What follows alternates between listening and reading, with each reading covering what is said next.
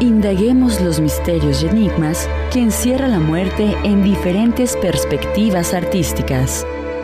Sean bienvenidos al Museo Nacional de la Muerte. Museo Nacional de la Muerte.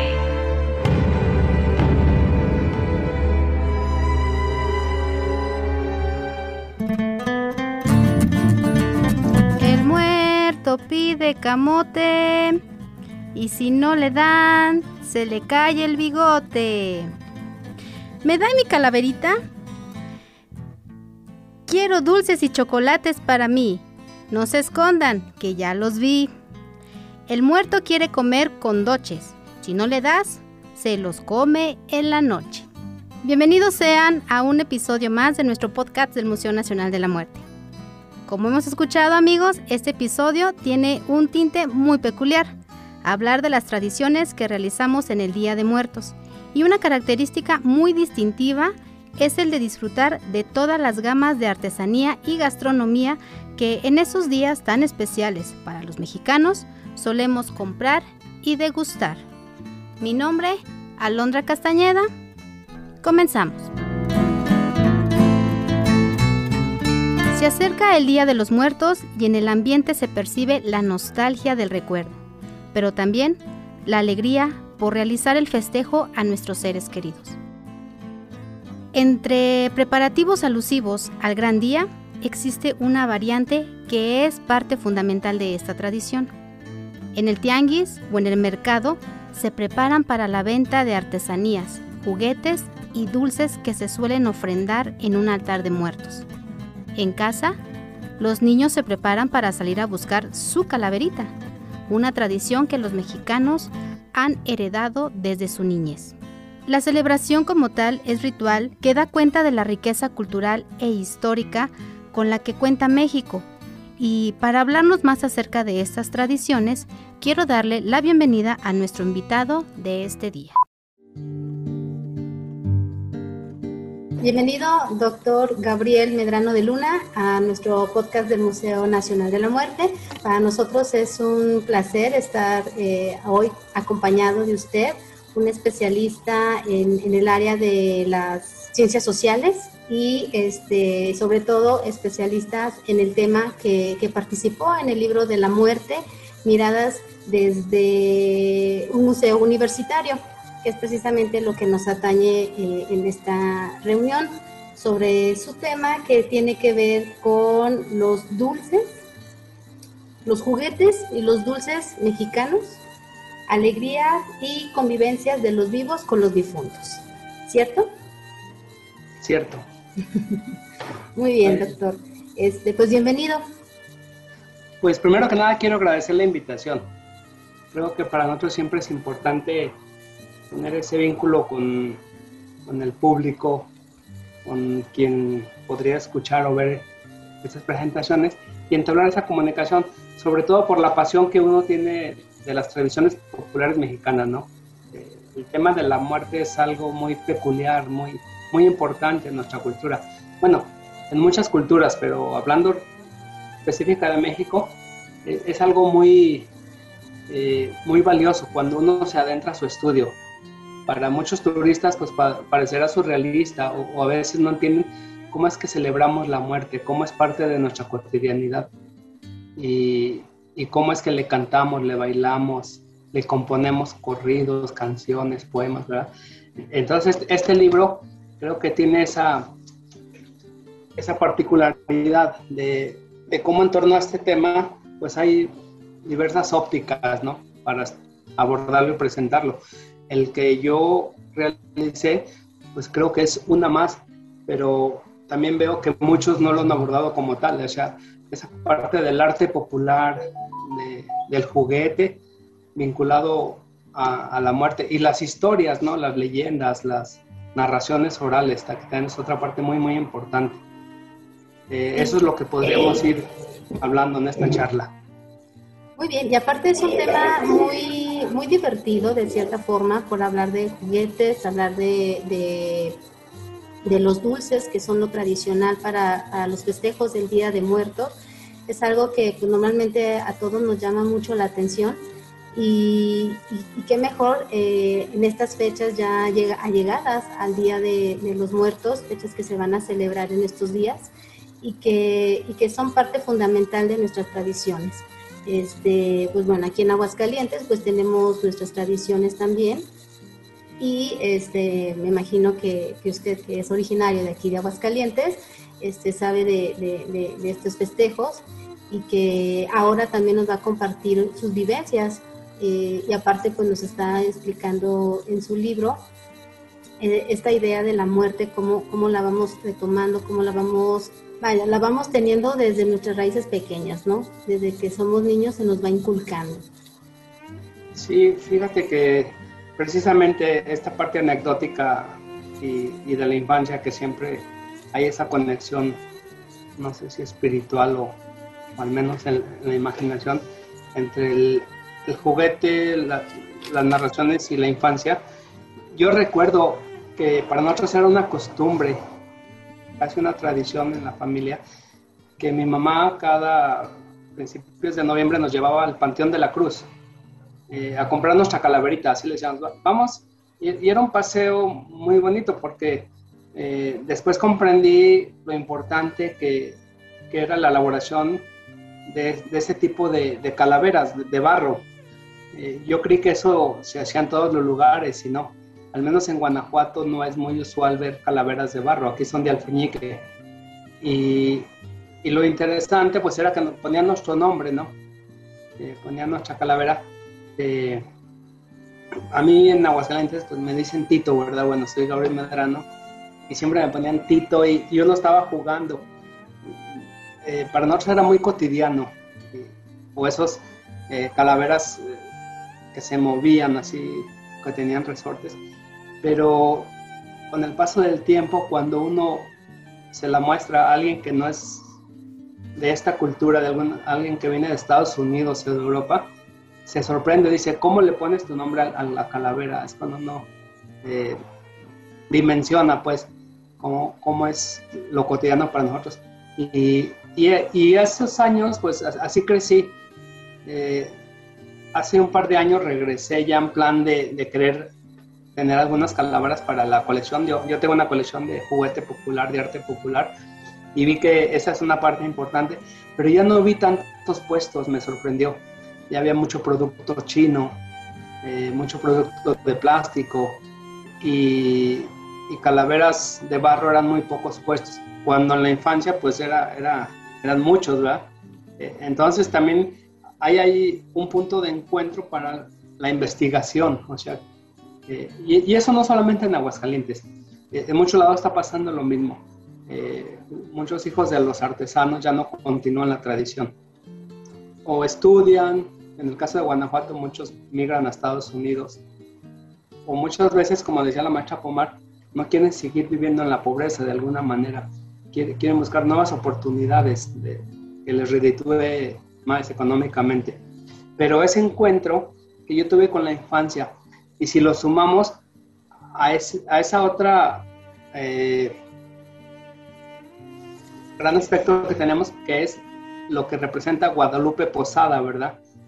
Con, con, su creación de la garbancera, bueno, que después con Diego Rivera se le dice la Catrina, que si ven aquí al fondo la tengo representada en cartonería y precisamente pueden ver también a Guadalupe Posada, esta es una obra hecha por el hijo de Shinda, por Orlando España, que tiene mucho talento. Y, bueno, eh, ahí está el punto de encuentro entre, entre Aguascalientes y Guanajuato en, en, el arte popular, pero que también esa parte importante de, de, lo que significó Guadalupe Pesada, no solamente para Aguascalientes, a nivel nacional e internacional, en el grabado, y sobre todo esa creación de las calaveras, pues también para nosotros fue algo, mm, era parte de, nuestra vida cotidiana en Aguascalientes. Ir al, al barrio de Triana o, eh, bueno, al barrio del Encino hoy y, y, encontrar esos grabados, ¿verdad? Quizá uno crece y cuando estudia este tema de la muerte, ya lo ve con otros ojos, esos grabados ya, ya reviste unos temas más profundos, se puede decir, a como en la infancia eran, ah, vamos al museo, o si nos llevaban de la escuela, muchas veces acostumbraban en la escuela a dar esos, entre comillas, paseos. Y, y también fue una parte interesante, eh, que es muy triste porque pues, Guadalupe Posada eh, lo entierran en la fosa común, ¿no? O sea, cómo fue su vida, cómo fue llevando y, y la aportación que hizo a través de, de su obra. Esa crítica social en, en ese contexto sociohistórico, pues es muy, muy valioso.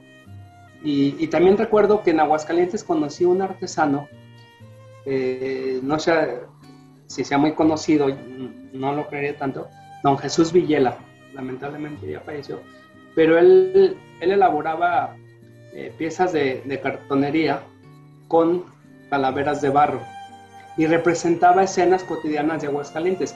Yo, yo tengo dos locomotoras. Eh, con calaveras vestidas como ferrocarrileras, eh, es muy interesante. Y, ese tiene una liga muy estrecha con, con este mundo que, simbólico que lleva en Aguascalientes, finales del siglo XIX, sobre todo la primera mitad del siglo XX y ya la segunda mitad, pues es que se privatiza, que es los ferrocarriles, que es otro tema muy, muy importante, ¿no? Eh, el tema del ferrocarril en Aguascalientes, de la locomotora de vapor, eh, ese, bueno, esa fue mi tesis doctoral también de alguna manera, el estudio del folclore literario ferrocarrilero y, también había un vínculo muchas veces entre la calavera con el tema del ferrocarril en las composiciones. Algunas de ellas, pues, de, quien rescaté muchas eh, historias o poemas o canciones, fue del trianero Francisco López Medrano. Entonces, podemos ir ir vinculando esos aspectos del arte popular, de las narraciones orales, del grabado mexicano, con los recuerdos de la infancia, cómo se va bailando, ¿verdad? Yo en su momento, pues por azares del destino, cuando termino mi doctorado, me sale la oportunidad de trabajar en la Universidad de Guanajuato, eh, acepto esta, esta oportunidad, me aventuro, pero sigo trabajando el mismo tema.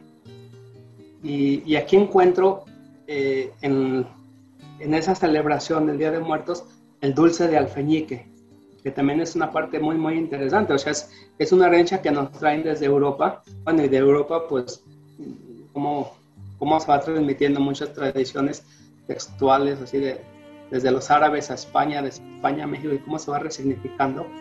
Y, y aquí tenemos hoy en día el dulce de alfeñique, ¿no? Que son verdaderas obras de arte también. O sea, por un lado es dulce y lo comemos, pero también hacen concursos y hay artesanos que elaboran verdaderas uh, obras de arte y, con el tema de la muerte, efectivamente. Y, eso es lo que yo, bueno, fui rescatando en, el libro, dando cuenta cómo, cómo, hay un punto de encuentro en torno a la muerte de la juguetería.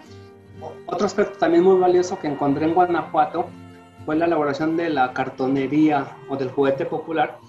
y ahí encontré en Juventino Rosas un artesano que siempre me gusta hablar de él, porque merece un, una mención especial, que es Gomercindo España Olivares, mejor conocido como Shinda. Eh, en Juventino Rosas se cuentan muchas historias que tienen que ver con los chaneques, las brujas, los nahuales. Un poco eh, es lugar que tiene Jesús María en Aguascalientes, donde supuestamente están los brujos. Aquí podría ser Juventino Rosas, pero el tema de la muerte siempre es recurrente en mucho de la, de la juguetería, de la imaginería, de las narraciones. Shinda en muchos de sus juguetes usaba este tema de la muerte para, para representar esas historias. Y entonces fui dando cuenta de todo esto, ¿no? Eh, y, y, eso es lo que, lo que traté de describir. Pero más, más, allá del libro, pues también uno lo que sigue trabajando, cómo se ve la muerte. Eh, por ejemplo, Hoy día mis estudiantes les pedí que hagamos una celebración de Día de Muertos como parte del seminario que imparto de individuo, cultura y sociedad, pues que también tengan conciencia, ¿no? Que, que, la celebración del Día de Muertos no es solamente entre comillas como el Halloween, o sea, cómo va cambiando, sino que tengan un conocimiento más profundo, como desde nuestras propias raíces mexicanas, en los antiguos mexicanos, cómo era el culto a la muerte.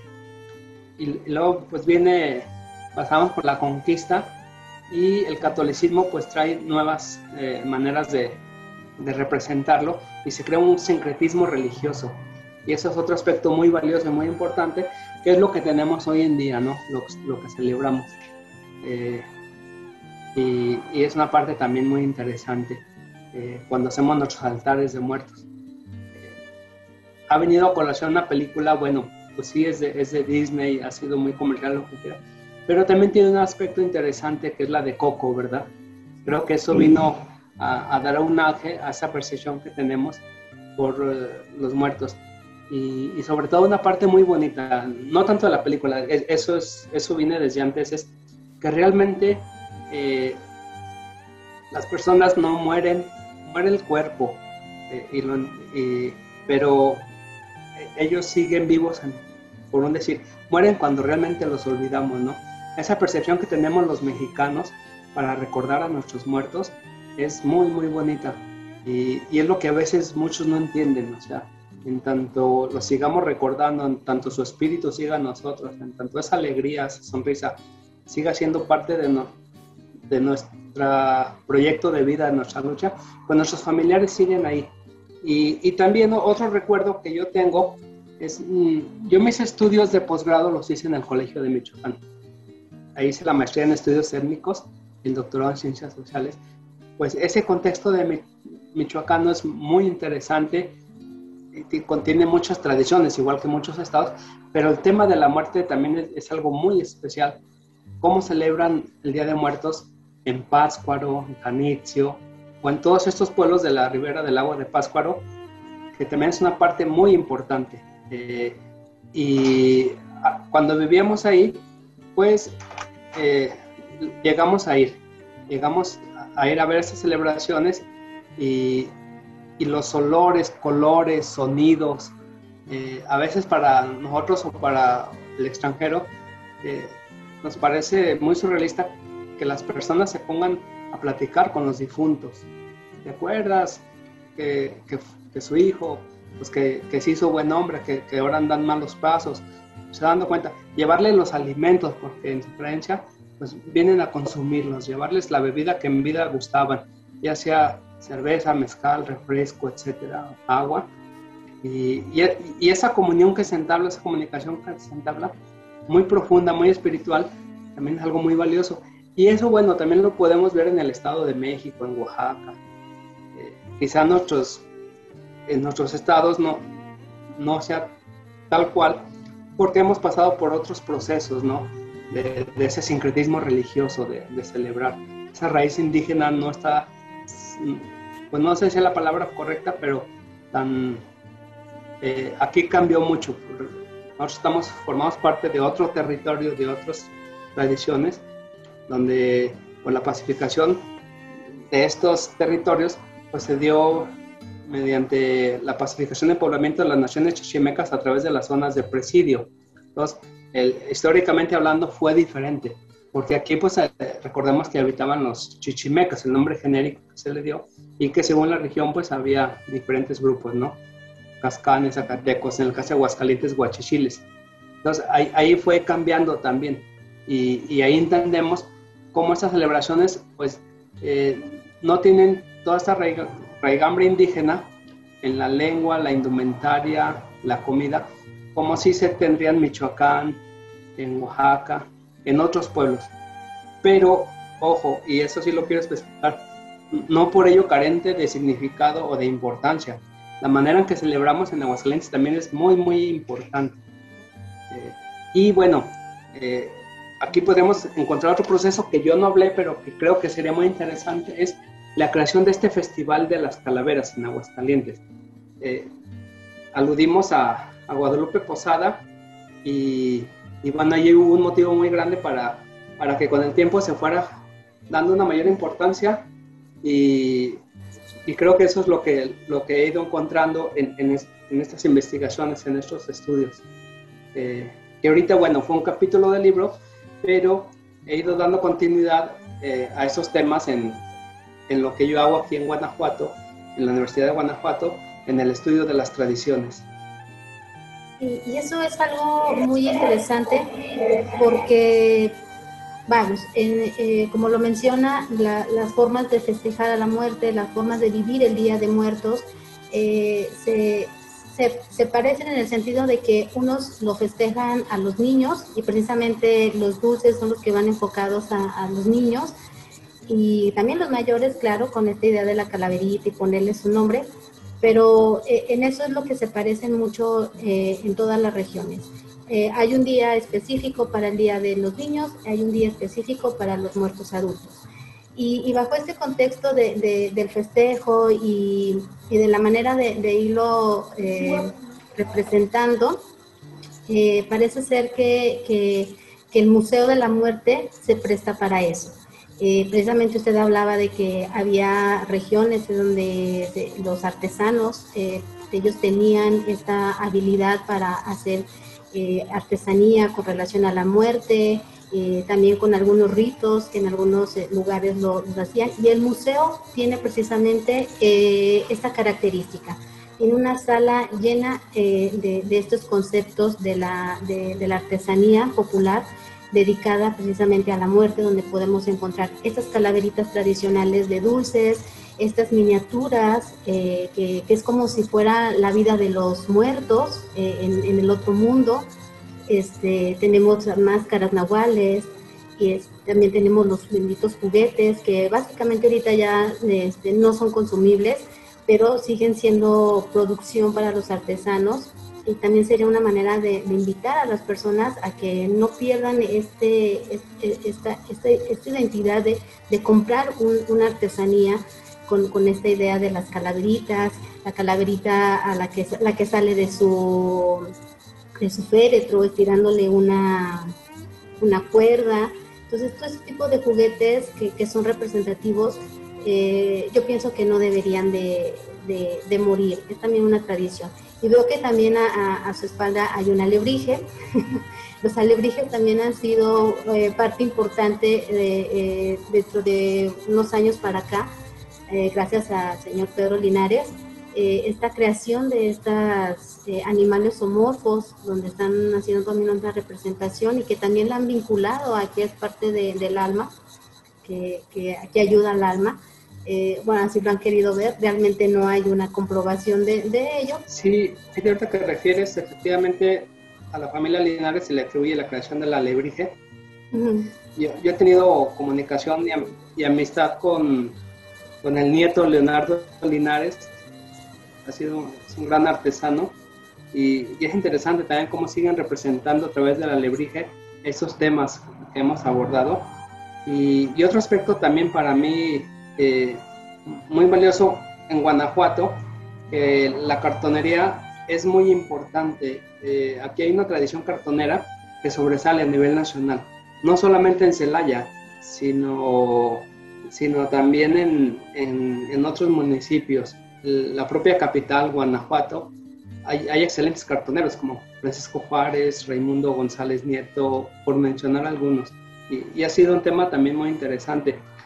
Algo que yo te retomas ahorita y no he dicho, por ejemplo, eh, quien me hizo la invitación fue la maestra Marta Esparza. Yo, yo sí quiero agradecer porque ella sabe los temas que ando y que soy de Aguascalientes, ¿no? Entonces, que se podría abonar esta otra parte de la juguetería, del dulce, y, yo quedé muy satisfecho porque este libro, pues además de conjugar los textos de, de, autores muy reconocidos, de investigadores ya, ya con, con, muy buenos trabajos, pues es, muy, es una gran satisfacción porque editorialmente hablando fue un libro muy bien hecho, ¿no?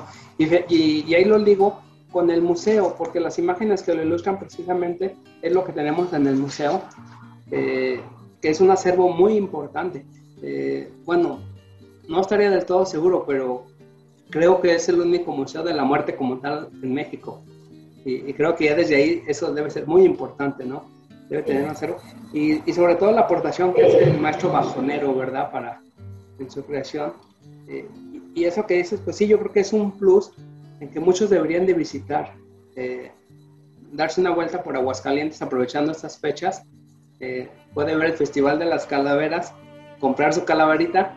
la tradición del Día de Muertos, pues ahora eh, se ha extendido también a, la creación, al estudio de, esta tradición desde, desde otra óptica, ¿no? Yo, yo lo que seleccioné, pues también es algo muy bonito porque uno fue niño y a uno le gustaba portar su máscara de calavera, eh, tener su calaverita, morder el, el alfeñique. Eh, y esas experiencias, pues yo creo que son parte de, esa formación que tenemos para, para, seguir desarrollando y valorando las tradiciones populares en México.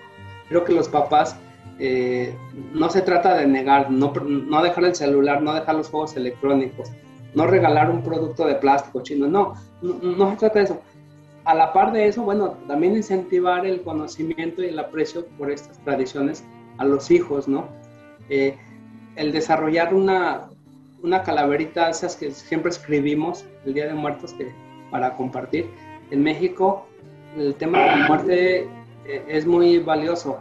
Eh, dicen, se me hace pequeño el mar para, para echarme un buche de agua. O aquí en Guanajuato tenemos a nuestro santo patrono, de la canción vernácula José Alfredo, ¿no? Y tenemos, se puede decir, el himno, entre comillas, de, Caminos de Guanajuato, pero comienza, no vale nada la vida, la vida no vale nada. Comienza siempre llorando y así llorando se acaba.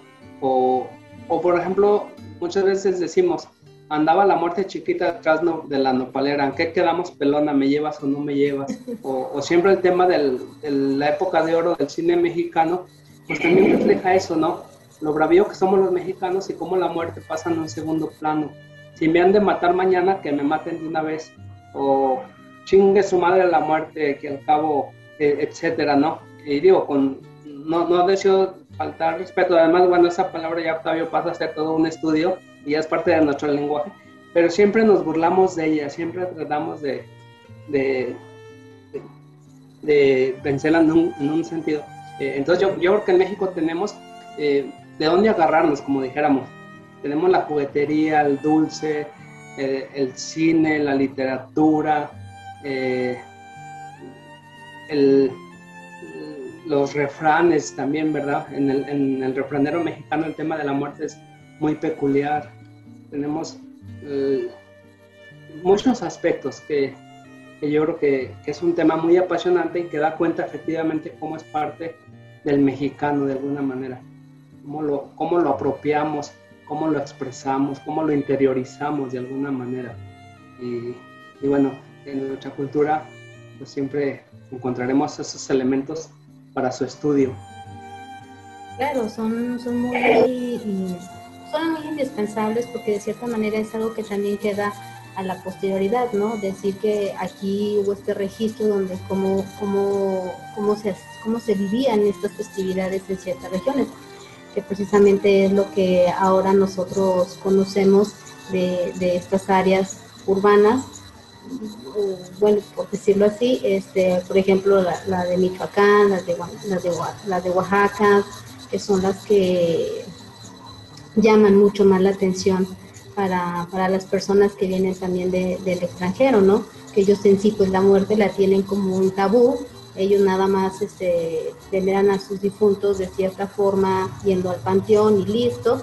Y el mexicano, ¿no? El mexicano espera, como dijo, a, sus difuntos, platican con ellos, les ofrecen todo lo que, todo lo que les da y todo, todo eso queda eh, en este compendio y, es muy valioso porque eh, es el registro que al final de cuentas los, las generaciones que vienen son las que van a, van a, van a saber de ello y, no van a perderlo, porque recordemos que la festividad del Día de Muertos ya es un patrimonio cultural y, este, y dejarlo de, de lado y ya no, ya no seguir con esas tradiciones, pues morirían, ¿verdad? Sí, eh, dicen que un pueblo sin historia está destinado a desaparecer, yo creo que en ese aspecto pues es importante, ¿no? Eh, seguir recordando a nuestros muertos, eh, darle ese valor a, a, esas tradiciones, eh, a aprender a no olvidar, yo creo, y, que la tradición, bueno, se preserva a través de, de los hijos, ¿no? De los nietos. Y, yo creo que en México pues, sí es, es algo que, que, debemos preservar, como ya se mencionó, pues, ese reconocimiento como patrimonio cultural de la humanidad pues es muy valioso, junto con otras tradiciones, ¿no? la gastronomía, el mariachi, volador, etc. Eh, pero es algo digno de, referir. Eh, hemos hablado de aspectos yo creo que a nivel República Mexicana, pero podemos centrarnos en, en un territorio, en lo que sería la región centro-occidente, también como tenemos eh, muchos aspectos afines, otros diferentes, pero también a nivel región centro-occidente compartimos muchos de estos temas, incluso de la celebración del Día de Muertos, con sus particularidades en cada lugar. Y creo que es otra forma también de, de apreciarlo, de estudiarlo, ¿verdad? Eh, yo siempre he presumido esos recuerdos que tengo de la infancia, de, ir por mi calaverita, eh, que ahora veo pues, que fue muy, muy bonito, ¿no? Y que cada vez hay menos puestos, no sé qué va a pasar después con, los que elaboran los, esos cráneos, y que también se, se, han ido resignificando. Yo vi un puesto que ya tenía como cráneos hechos como para motociclistas, para otro tipo de, de jóvenes, pero bueno, eso es parte también de las tradiciones, ¿no? Se van resignificando, se van adaptando a nuevos contextos socioculturales, ¿no? No son estáticas. Eh, y, y, lo importante es pues sí, que sigan preservando. Como también pues importante es que se siga difundiendo y sobre todo respaldando y apoyando los museos como, como el Museo de la Muerte o el Museo Guadalupe Posada, ¿no? Que, que eso es algo muy valioso para Aguascalientes. Eso sí, yo diría se puede cacaraquear, se puede presumir en el buen sentido, porque son, son espacios que nos permiten eh, encontrarnos con, con, la muerte hasta cierto punto, con la obra, con este tema de la muerte de mucho artista, ¿no? Eh, y, y, por ejemplo, pues dar ese lugar que tiene José Guadalupe Posada, tanto en el grabado mexicano como en, en ese temas de sociohistórico, ¿no? esa crítica social que hizo en su momento a la, a la sociedad a través de, de, las calaveras.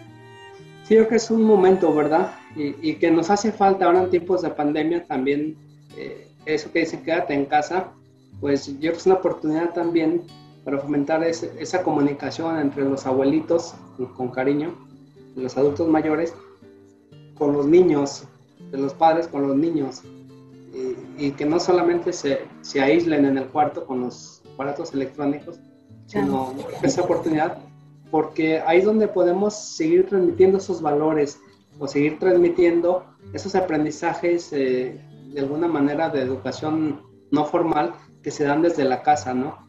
Dicen que la educación se mama, digo, suena medio grosero, medio, pero también es cierto, y, y todos lo vamos aprendiendo desde casa, el, el, respeto por los mayores, como en la cultura ancestral, ¿no?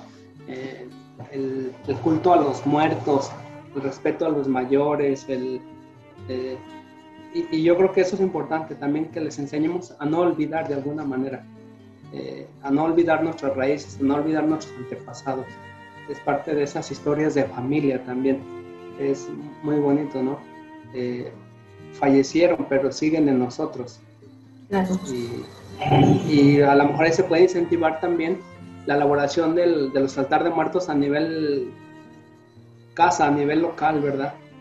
Y, y que los niños vayan aprendiendo, ¿no? Que, que, que, hay un momento de comunión a nivel familiar para, para, que sigan retornando nuestros muertos, ¿no? Para que nos sigan acompañando. Y, y sí, reiterar que, que también, pues, eh, este libro no sé si quizá ya se agotó, pero pero su adición pues sí, sí creo que es muy valioso tenerlo en, en nuestras bibliotecas, ¿no? Es muy bonito, eh, muy bien logrado y, y, sobre todo pues mm, ponerlo en manos también de, de, de, los que estudien estos temas. Creo que aquí hay mucha información muy valiosa de, de diversos investigadores y hablar de arte popular, hablar de, en este caso, de, la juguetería en torno a la muerte, pues también ha sido muy interesante. Shinda también ya falleció lamentablemente, pero, su obra pues quedó, sus narraciones, su obra, que también tenía que ver con, con esas creencias, ¿no? De, las apariciones, de los nahuales, de los chaneques, de las brujas, que siempre tiene que ver con, el, con la muerte de alguna manera, los pactos del, del diablo en, en las leyendas, etcétera y que en Aguascalientes también es muy rico en leyendas. Yo, yo por ahí hice un, libro de leyendas de Aguascalientes que hizo, que editó el municipio, y, y, también había narraciones muy interesantes en torno al tema de la muerte y de los panteones también. eso es muy, muy peculiar y que sigue siendo parte de, de, esa cultura, de esa historia de, de los habitantes, ¿no? porque llegan con una idea de, que la muerte es toda maldad y, piensan encontrar varias cosas y realmente no es así.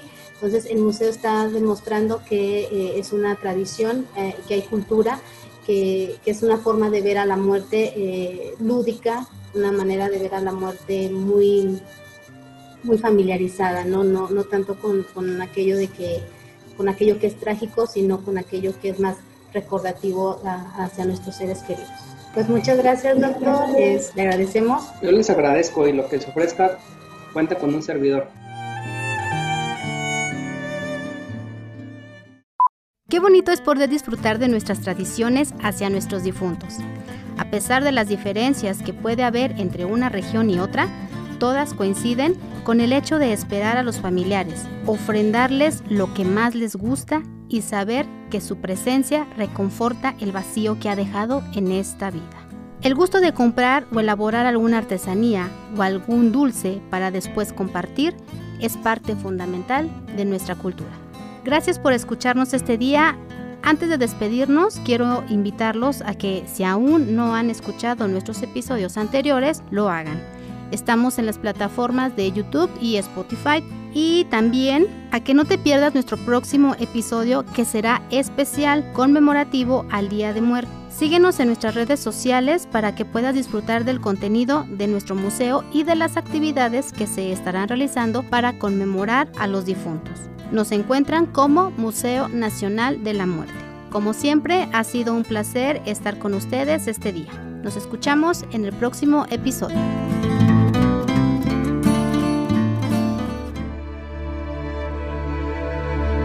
Indaguemos los misterios y enigmas que encierra la muerte en diferentes perspectivas artísticas. Nos escuchamos en el próximo capítulo del Museo Nacional de la Muerte.